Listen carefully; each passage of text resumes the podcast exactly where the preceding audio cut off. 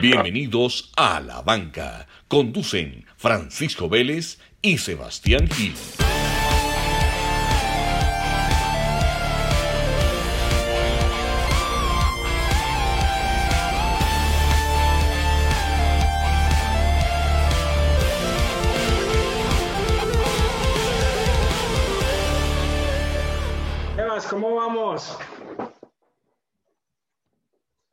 Muy bien, muy bien, entusiasmado porque ya sí viene lo bueno, sigue mundiales, Giro, clásicas de las Ardenas y Vuelta a España. Se viene lo duro verdaderamente del ciclismo.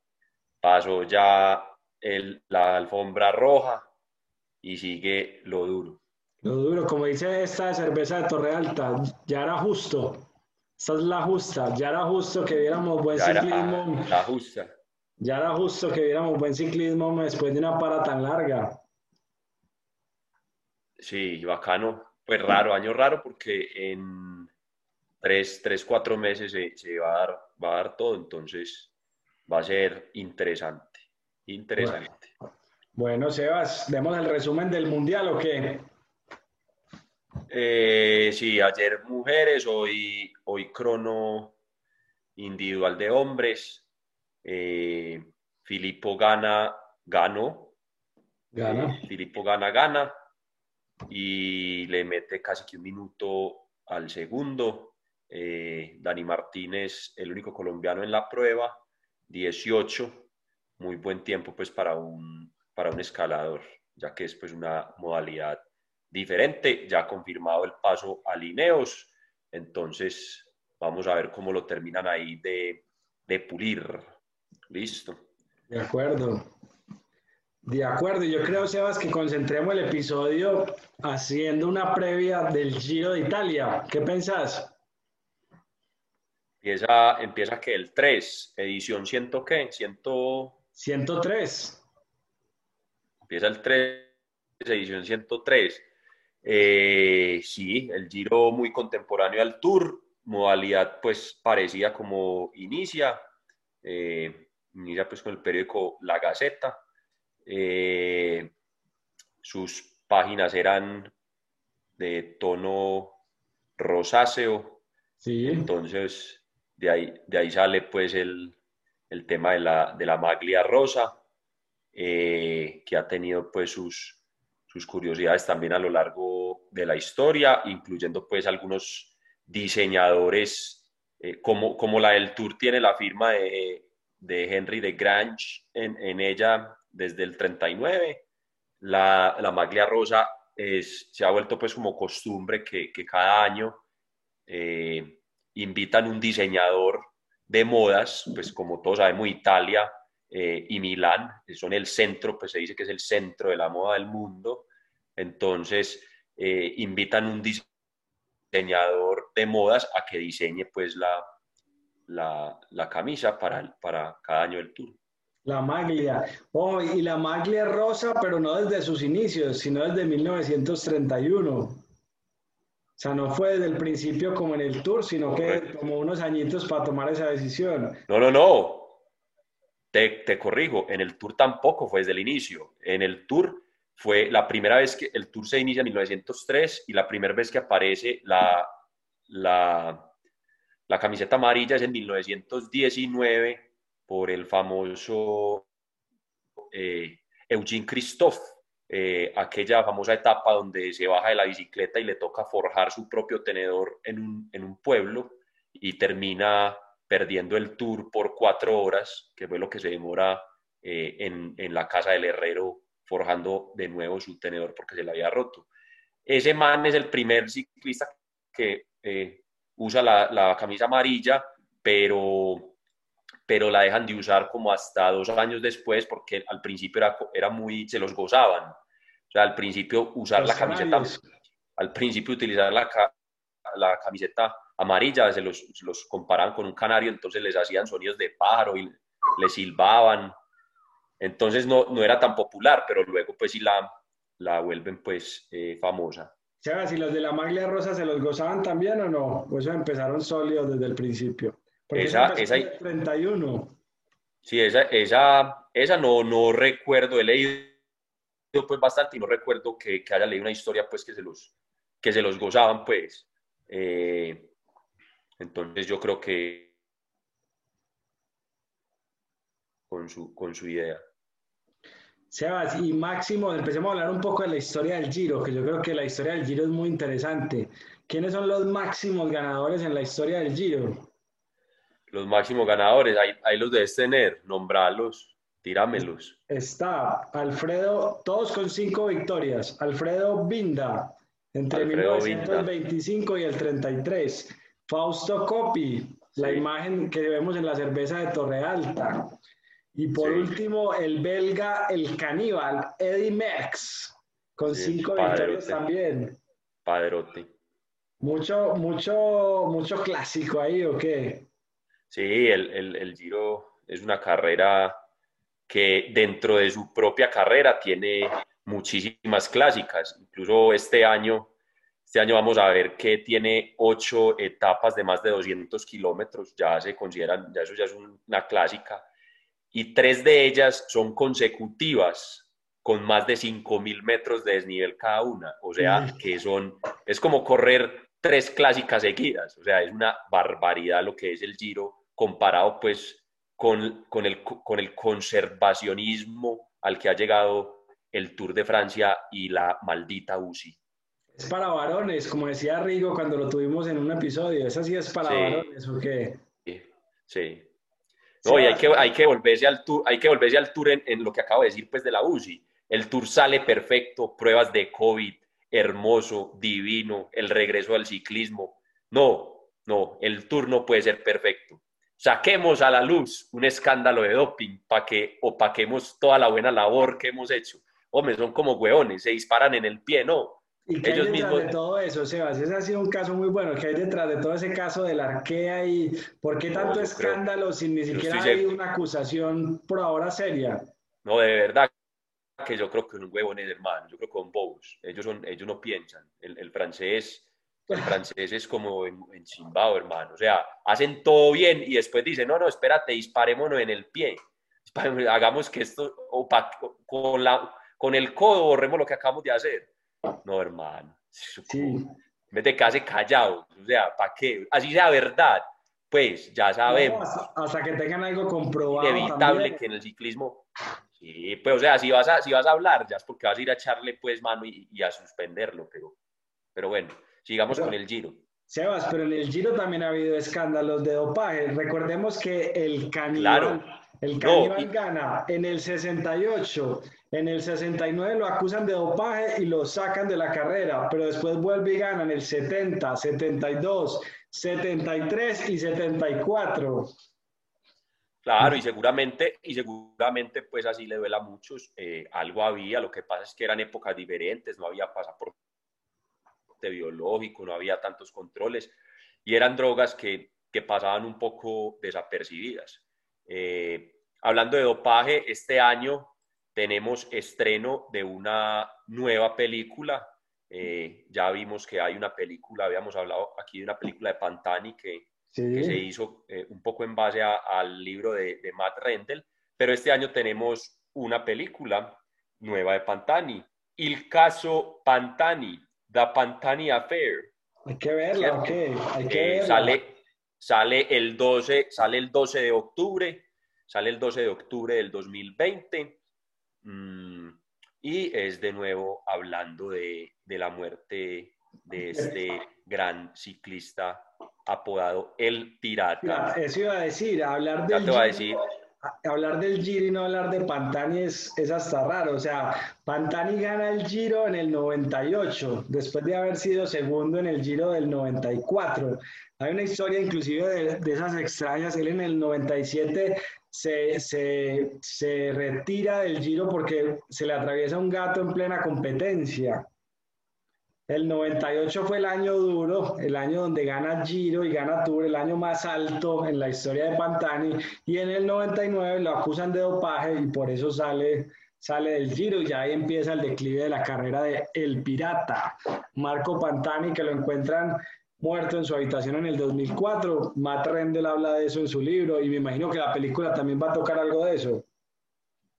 Sí, me imagino, me imagino pues, porque yo me vi el trailer, eh, no, no dejan, no dejan pues entrever mucho, pero, pero está entretenido, es en italiano, no es en inglés, entonces eh, bacano porque es desde el punto de vista local, ¿no? Total. Sebastián, bueno. que el tema italiano, cuando uno mira a los ganadores, esta es una carrera que sí tiene una presencia muy alta de italianos en el podio. Ganadores del Giro en los últimos años, el país que más ganadores tiene es Italia, con un número que te gusta mucho, el 69. 69 me encanta, uy, qué 69 ganadores italianos en la historia del Giro. ¿Qué país crees que le sigue? Eh, no, Francia no, Francia no gana mucho. Bélgica, Bélgica. Bélgica con siete. Y después viene quién? Francia con seis, España con cuatro y Rusia con tres.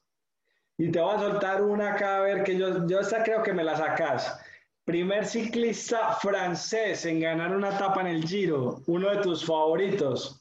Anquetil. Anquetil, sí señor. Sí señor. Bueno, y ya que estamos, ya que nos estamos en temas históricos, hay una cosa bacana de El Giro que sucedía entre 1946 y 1951, como en el, como en el tour que se llama el Lantern Rouge, en el Giro se llamaba y todavía le dicen la maglianera. Ya no la dan, la camiseta negra, la otorgaban del 46 al 51, era algo parecido a esto, está acá. Para los que nos están viendo en YouTube, en nuestro canal de YouTube. Para los que nos están viendo en YouTube, aquí la estoy mostrando. Sí. Y por, y por detrás, esta es de Safety, por si la quieren comprar. Mm. Eh, solo, solo se otorgó entre el 46 y el 51. Ganadores de ella eh, en dos ocasiones, Luigi Malabroca Aldo Bini, Sante Carolo, Mario Gestri y la historia más interesante de, de la Maglianera es en el 51 que la gana Giovanni Pinarello. Resulta que Giovanni Pinarello, como todos saben, pues es el fundador de las famosas bicicletas eh, que incluso utiliza el Ineos, que son las Pinarello. ¿Qué pasa con él en esta? Él no iba de último, pero él dice, ah, es que si quedo de último hay un premio monetario. Entonces, el de gusto dice, no, pues ya que hijo madre, ya voy a perder el tiempo más posible para quedar de último, porque con esa plata voy a empezar mi empresa, mi marquita de bicicletas. Y su marquita de bicicletas terminó siendo, pues, eh, la famosa Pinarello, que también coincidía en que, en que Giovanni Pinarello en esa ocasión corría para el equipo Botequia, ¿Y quién es Bottecchia? Ottavio Bottecchia, gran ciclista italiano, eh, ganador del Tour de Francia en el 24 y en el 25, ganó nueve etapas en total. Y pues este ya sí era un vieja guardia, este no era pues de los 50 obviamente, Ottavio Bottecchia corrió, nació en el, en el 1824 y corrió durante toda la época pues de los años 20. Eh, Su marca eh, tiene 96 años, obviamente él ya no vive, eh, pero su marca sigue siendo una marca muy fuerte, incluso es la marca que usa un equipo muy famoso que es el Androni. Entonces, eh, ahí, sigue, ahí sigue la marca Bottecchia. Esa es la historia de Pinarello y Bottecchia, dos grandes ciclistas con sus marcas. Mejor dicho, mucha historia detrás del Giro. Y no hemos hablado de un ciclista que yo sé que te gusta mucho y que es la imagen de Torre Alta, Fausto Coppi. ¿Cómo le decían a Fausto? Ahí, está, si miran a la izquierda, si miran a la izquierda. Eh, lo ven acá y lo ven detrás tuyo. Y lo ven detrás mío. Eh, el campeonísimo. El campeonísimo el, campeonísimo, que no, que no, que, mucha gente pues eh, cree que ese apelativo o apodo es autóctono, pues es como de, él propio, pero no, el campeonísimo hubo muchos, hubo muchos antes de él, que era pues el, que fuera el campeón, el campeón italiano, le, le llamaban así, de cariño, pero pues él termina siendo como el campeonísimo de los campeonísimos, porque, porque se termina pues ganando, ganando todo.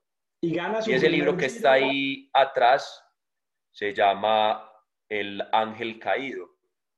Eh, es la biografía de él, muy interesante. Fausto gana su primer giro a los 20 años y 6 meses, muy joven, en 1940. Vuelve y gana el Giro en el 47, en el 49, en el 52 y en el 53.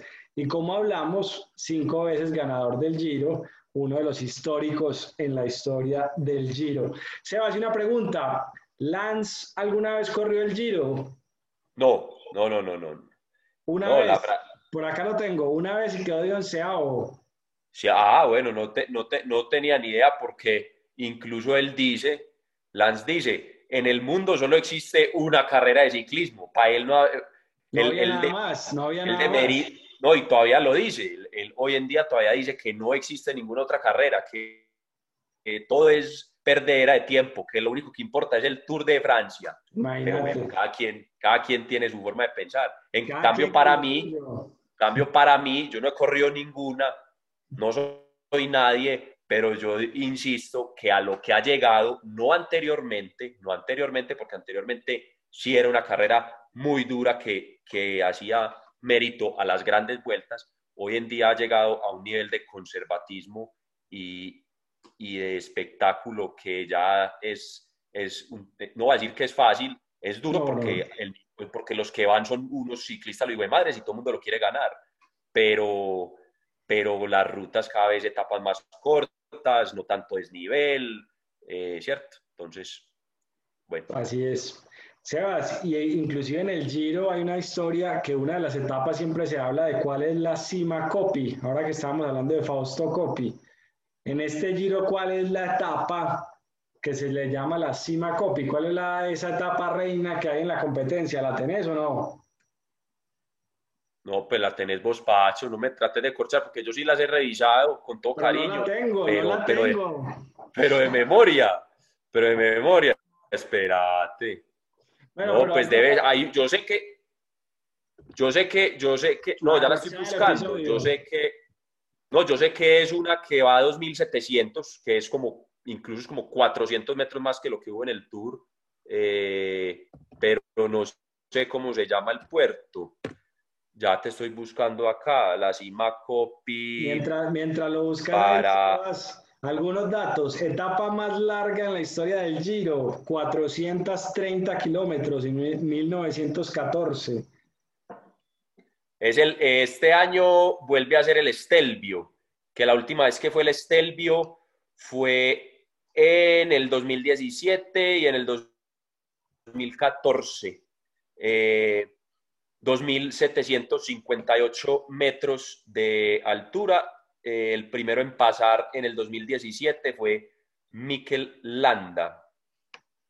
Mikel Landa, el español que nos alcanzó a animar algo en el tour, pero no.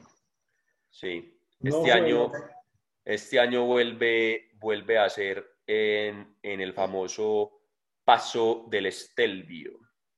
2.757 metros sobre el nivel del mar 24 kilómetros de ascenso con 7.6% de inclinación.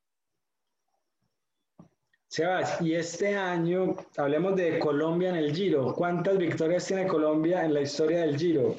Pero, pues en, etapas no, no sé el dato, pero ahí ya me lo irás a decir. Pero en, pero ¿quién ha ganado? Nairo. Nairo únicamente. Y recordemos que en etapas, nosotros en el Tour hablamos de 21 22 victorias de Colombia en etapas. En el Giro tenemos 29 victorias de etapa en toda la historia del Giro. Sí, y bueno, y se la pongo más, usted, usted me está acorchando y, y, estás tirando muchos números muy juicioso. A ver. ¿Cuántos colombianos se han ganado eh, la cima Copi? Buenísima, no la tengo. ¿Cuántos? ¿Quién fue el primero? 1985, Paso del Simplón. Reinel Montoya, ese va uno. Dos, tres, cuatro, cinco, seis, seis colombianos. Hernán Buenahora, José Jaime González en dos años consecutivos y Freddy González. Y Freddy González fue el último eh, en el 2003. Sebas, y ya que la soltaste ahí, colombiano con más victorias de etapa, que no está confirmado en el, en este el giro, pero puede que sí esté en este giro. ¿En el qué? ¿En el giro? Eh, ¿En el giro? Sí. ¿Quién es? ¿Chávez o qué? ¿Quién Fernando Gaviria tiene cinco victorias en el Ah, claro. Acuérdate que en 2017 tuvo cuatro victorias en un solo giro. Cuatro, cuatro victorias de, sprint, sí señor. Y, para este no está confirmado todavía Fernando Gaviria, pero parece que sí va a ser parte de, su equipo. Este ojalá, ver si le, ojalá ver si le suena la flauta porque por allá en la carrera donde estaba, hermano, quedó de volver. Bueno, o sea, y hablemos entonces ya de este año. ¿Quiénes son los favoritos? Yo tengo por acá en las apuestas los favoritos. Te los voy a dictar. Geraint Thomas está pagando 2.25. Segundo, Simon Yates, cuatro veces está pagando. Tercero, Steven Cruiswick. Uy, ese apellido nunca ha podido. 6.20. Cruiswick. Cuarto, Jacob Fulsan del equipo de la Astana y quinto, ocho veces está pagando por Vincenzo Nibali, por el tiburón, el tiburón tiburón. Yo me voy con Crushwick. Sí. Sí, claro. Otra vez el Jumbo Visma dominando el Giro. ¿Cómo lo ves? Pues no tiene equipo tan fuerte, pero pues ya vimos que el equipo no necesita, hermano. Si usted sabe correr, se le pega a los otros y ya. Sí, así es. Y colombianos no van muchos. Por ahí estaba leyendo que va Miguel Ángel López a apoyar a, a, Jacob Fulgusan. Va Sosa. Va Sosa, va, Sosa, va Bananito. Queremos, yo quiero ver a Bananito, soy hincha de Bananito a morir, así le gusta el trago y las chicas. Qué belleza, eso sí es un clásico, mano. No copia. ¿Qué más va? Sergio Luis Henao creo que también está, ¿o no? Sergio Luis va, Sergio Luis va, sí, señor. Bueno, y, por ahí va otro, por ahí va otro de Lineos, que no recuerdo el nombre, pero va, va otro man de Lineos, otro colombiano nuevo. Sebas, y acá te la suelto. Número de ganadores no europeos en el Giro. ¿Cuántos? Soltala de una vez. Solo cuatro, donde está Nairo, está Carapaz y hay un corredor de Estados Unidos y otro de Canadá. Pero sí es una carrera que tiene mucho, mucha predominancia europea, como veíamos ahorita. Y el, y el gringo, y el gringo es famoso, el gringo es famoso, gana creo que con el CNI Eleven y, y, es un capo, tiene libro, tiene libro, hay película de él y de todo, es el único, hay que es, el, es el único estadounidense que se ha ganado el Giro, pues obviamente. Bueno, y hay otro por ahí en la historia que no hemos hablado y es de Miguel Indurain, que gana el Giro en el 92 y en el 93 el caballo también, mucho, mucho se habló del tema de doping de él también. Eh, eh, y pues cuando se retira, él sí supo, él sabía qué palo se arrimaba y de una se metió a las filas de la UCI y es el consentido pues de, la asociación. Entonces no lo investigarán mucho y ya lo dejarán quieto en sus últimos años. En sus últimos años, la hizo como era. Bueno, Sebas, por último te quería preguntar por acá si sabes quién es Alfonsina Morini. Sí, claro, el diablo, el diablo con falda. Eh, sí, señor. Fue la, es la única ciclista mujer que se ha metido a, un, a una gran vuelta de, de, la de los hombres, pues de la, de la Vuelta a España, Tour y Giro, y termina, logra terminar la, sacan, pero el público, digo, no, déjela terminar. Hasta el final, Alfonsino. Hasta el final.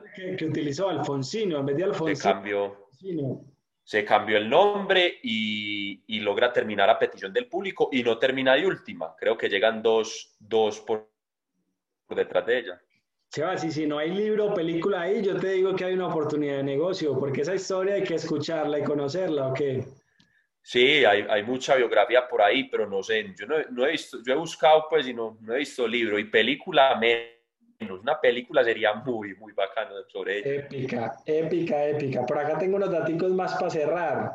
1924, arrancaron 266 ciclistas, abandonaron 186. Es el año con mayor número de abandonados o retiros en, el, en la historia del Giro. Corredor con más edad en arrancarlo, 47 años, Gerby en 1932, 47 años va haciendo un giro. Ah, duro. Duro, duro, duro. Pues ya sabes este año, este año, este año va a estar duro, pero lo que pasa es que en esa época abandonaban y la carrera se hacía sí o sí. Y lo vimos, por ejemplo, con el Tour cuando Egan cortan la etapa. Eso hace 20 años o incluso yo creo que 10 años, eso no se cancela. Eso es a todo dar. Va, eh, cae un derrumbe, hermano, se baja de la bicicleta y pasa a pie. Listo. Ah, que es que está bajando un río de una corriente. Entonces hoy empiezan con el temita, no, que primero la seguridad, que hermano, esto es deporte. La seguridad la tiene cada ciclista en sus manos. Usted quiere pasar por ahí montado y se lo va a llevar el río. Y como, decía el, ciclista sale mentalizado en pasar la meta, ya él verá cómo hace, pero él sale ah, hasta que no pase la meta, no descansa. Y, esa, y ahora, y ahora en el Giro, hermano, por ahí están poniendo unas fotos ya. Hoy pusieron una foto del Estelvio, hoy, una nevada, la hijo de madre. No me imagino en dos semanas, que es el paso por ahí, cómo va a estar eso. Entonces, si empiezan a recortar etapas, porque por todos esos pasos no hay, no hay paso, hermano, pues no va a haber, no va a haber giro porque frío y nieve es lo que va a haber. Y esas etapas, ya que hablaste de nieve, el Giro está lleno de esas historias épicas de, por ejemplo, el caníbal llegando a la cima, reventando a los rivales en una nevada impresionante. O sea, yo creo que el Giro tiene esa magia de poder ver esas imágenes de, del ciclista lleno de nieve, clima impresionante y ahí dándole a muerte. El Giro sí tiene unas, unas imágenes épicas, pues que es muy difícil de olvidar. Tiene unas fotos, la fotografía, la fotografía, la fotografía del, del Giro, pues la, el Tour también en su, en su vieja guardia, pues tiene unas fotos muy bacanas, pero el, el Giro incluso en la modernidad y en la posmodernidad, para usar el término correcto, eh, tiene unas imágenes impresionantes, tiene unas imágenes pues impresionantes. Entonces, eso, ese es, el, es como el ciclismo. Para, los puritanos es como lo que le gusta a uno, ¿cierto? Como ver esa, esa muerte y ese sufrimiento de, de, los ciclistas. Incluso varias etapas del Giro, eh, creo que para este año hay dos o tres que van a tener pedazos pues muy largos que siempre lo tienen de, de este rato. En cambio, en cambio, ahora en el Tour, habían tres kilómetros por allá en una cima y no, qué escándalo, que cómo era posible que hoy en día meter a, los ciclistas por un destapado. Nah, es que, es que no, Por ahí se pinchó, ¿quién fue el que se pinchó en esa bajadita? Richie Port, si no me acuerdo. Richie, Richie Port te pinchó ahí. Bueno, y lo manejó como un capo, al final se terminó metiendo en el podio. volvió y recuperó y ya, de eso se trata. Esos manes, si esos manes no capaces de solucionar eso, entonces apague vámonos. Pues, sí, señor. Bueno, Sebas, no sé qué datos tengas por ahí, pero creo que se viene un giro muy emocionante. No hay tanta presencia de colombianos como cabeza de equipo, pero eso no le quita la emoción a, lo que vamos a ver, ¿o qué? No, totalmente, totalmente de acuerdo. Pues uno, si a uno le gusta el ciclismo, pues eh, hay dos formas de, de seguir todo, ¿cierto? Como el que solo ve fútbol porque juega la selección y solo va a los partidos de la selección, insulta, llora y todo, y la sufre pues porque le encanta la bandeja paisa y, se toma los guaros y, le gustan los cóndores, ese es uno. Y a los que nos gusta el fútbol y vemos fútbol de así sea cualquier partido. El clasiquero, el clasiquero que cuando Montoya estaba en la Fórmula 1 veía la Fórmula 1, después. Ah, sí. Pero, pero hay que aceptarlo. Yo en algunos claro, yo fui clasiquero con Montoya. Yo a Montoya lo seguí en la CART, después en la Fórmula 1, y ya después se fue, y bueno, ahí apagué, apagué por mi lado. Pero sí creo que en este giro tiene mucha emoción todavía para darnos. Pues ahí sí, así no haya mucha presencia colombiana, hay mucho por ver. Y como vos has dicho, el recorrido está épico. Yo creo que el recorrido está, está para gozárselo lo completico. O el recorrido, el que gane, o sea, yo, pues, yo sigo mucho el Giro, incluso pues lo he dicho, me gusta más que el Tour. Y, de los recorridos de los últimos años, muy arriesgados haber, haber hecho este recorrido tan duro, sabiendo pues el, exacto, el año tan diferente que tenemos, ¿no? Entonces, el que gane este giro, sin duda, pues yo lo, lo voy a recordar mucho porque es un, es un giro que va a estar duro, duro, sobre todo es que esa, y además hay tres, o sea, mira, mira, que en el Tour hubo una solo, una sola crono, eh, en la última etapa, ¿cierto? En la penúltima, pues, que fue donde definió todo. El Giro va a tener tres, inicia con una, eh, ahí, ya, ahí ya se sacan diferencias, por allá en la mitad hay otra como de 34 kilómetros, y ahí la última etapa, no es como el Giro, no, eh, no es como el Tour, aquí es sin miedo. En la última etapa, no en la 20, sino en la 21, es la última crono. O sea, esta gente es que, es que le ponen emoción, es que cómo no le va a gustar a uno más esta carrera. es que son, Y bueno, ¿y quién diseña eso? ¿Quiénes son los que están detrás de ese diseño, Sebas? No, lo que pasa es que el italiano, el italiano es como muy latino. Entonces tiene como su picante, tiene como su picante diferente. En cambio, el, el, el, tour está muy sancionado, pues por, obviamente las dos tienen a la UCI, pero, pero la UCI es muy francesa, pues eh, tiene muchos de esos señores, pues de 80, 90 años que toda la vida han estado, eh, pues no sé, no sé quiénes están ahí todavía vivos, de esos, de esos ciclistas retirados que llevan ahí toda la vida y pues fueron unos monstruos, pero, pero en su cabeza que eh, se volvieron como la tía cantaletosa, pues no dejan, no dejan que, no dejan que las cosas, que las cosas eh, tomen su, su curso o, que vuelvan a, lo que era el ciclismo antes, sino que ellos, yo ah, lo queremos así. Entonces, el italiano sí dice, hermano, este es mi recorrido, ya la UCI no tiene nada para decir ahí. Bueno, bueno, Sebas, buen episodio. Recordando que el Giro. El Giro, esperamos hacer, esperamos hacer ya más estructuradito alguna etapa en vivo, sobre todo en la tercera semana, eh, que hay, hay tres etapas seguidas, pero qué esa dolor, qué dolor, qué dolor. va a ser en vivo, esa, esa va a ser candela. Sí, claro, la crono, la última crono va a ser pues dependiendo cómo lleguen, porque es que hay tanta montaña que, que yo creo que no va a ser tan parejo, Pacho, como, como el Tour. Ese sería mi pronóstico. Es que en el Tour hubo montaña, pero una montaña muy, entre comillas, pasable. Eh, no había tanto desnivel. La etapa, con más la etapa con más desnivel ni siquiera fue de alta montaña, sino de media montaña, que fue la de 208 kilómetros. Ahora en el Giro sí van a ver etapas de, de 5.000 en adelante y seguidas.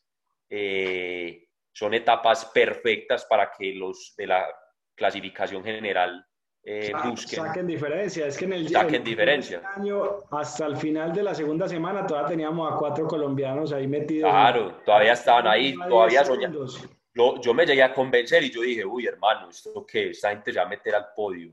Y no, Ahora, ahora en el, en el, yo siendo un colombiano, yo siendo, obviamente es más pantalla, por eso digo, se acabó la, se acabó la parándula. Yo siendo un colombiano y, y estando en un equipo profesional, teniendo las piernas y sintiéndome en forma, alzo la mano y digo, señores, no quiero ir al tour, mándeme al, mándeme al giro, porque tendría, porque el colombiano por sus condiciones genéticas y, y, y de biotipo tendría más posibilidades para más montaña son puertos más largos, más altura, subía a 2.700, 2.500, 2.400 en muchas ocasiones. Eh, yo, hubiera, yo hubiera cantado en mi equipo, hey, quiero ir al, al, Giro, creo que, creo que lo haría mejor. Vamos a ver, ahí está Iván Sosa, de pronto nos mete una sorpresa. Vamos a ver. Y hay que ver quién va para la vuelta también.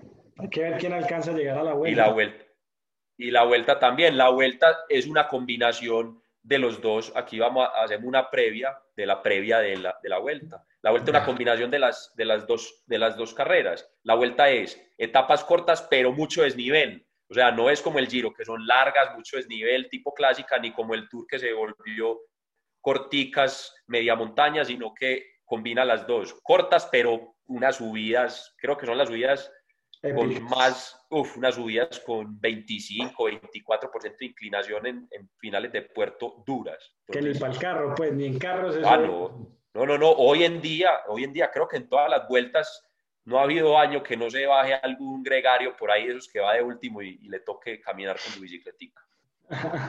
bueno, Sebas, un placer. Muchas gracias. Pacho, un abrazo hermano y, bueno, nos, vemos, nos vemos dentro de poco con, los pormenores y por mayores de, este giro. Así es, para adelante. Y para cerrar acá, recomendada la justa de Torre Alta. La justa, todas, todas. En la banca. Ya se me acabó. Todas muy, todas muy, todas muy buenas, todas muy buenas. Así es. Un abrazo pues, Sebas.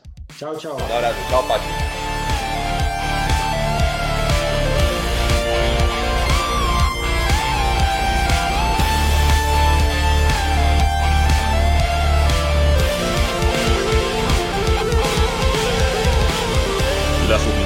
Expresadas en este podcast son responsabilidad exclusiva de los conductores y no representan las empresas para las que trabajan.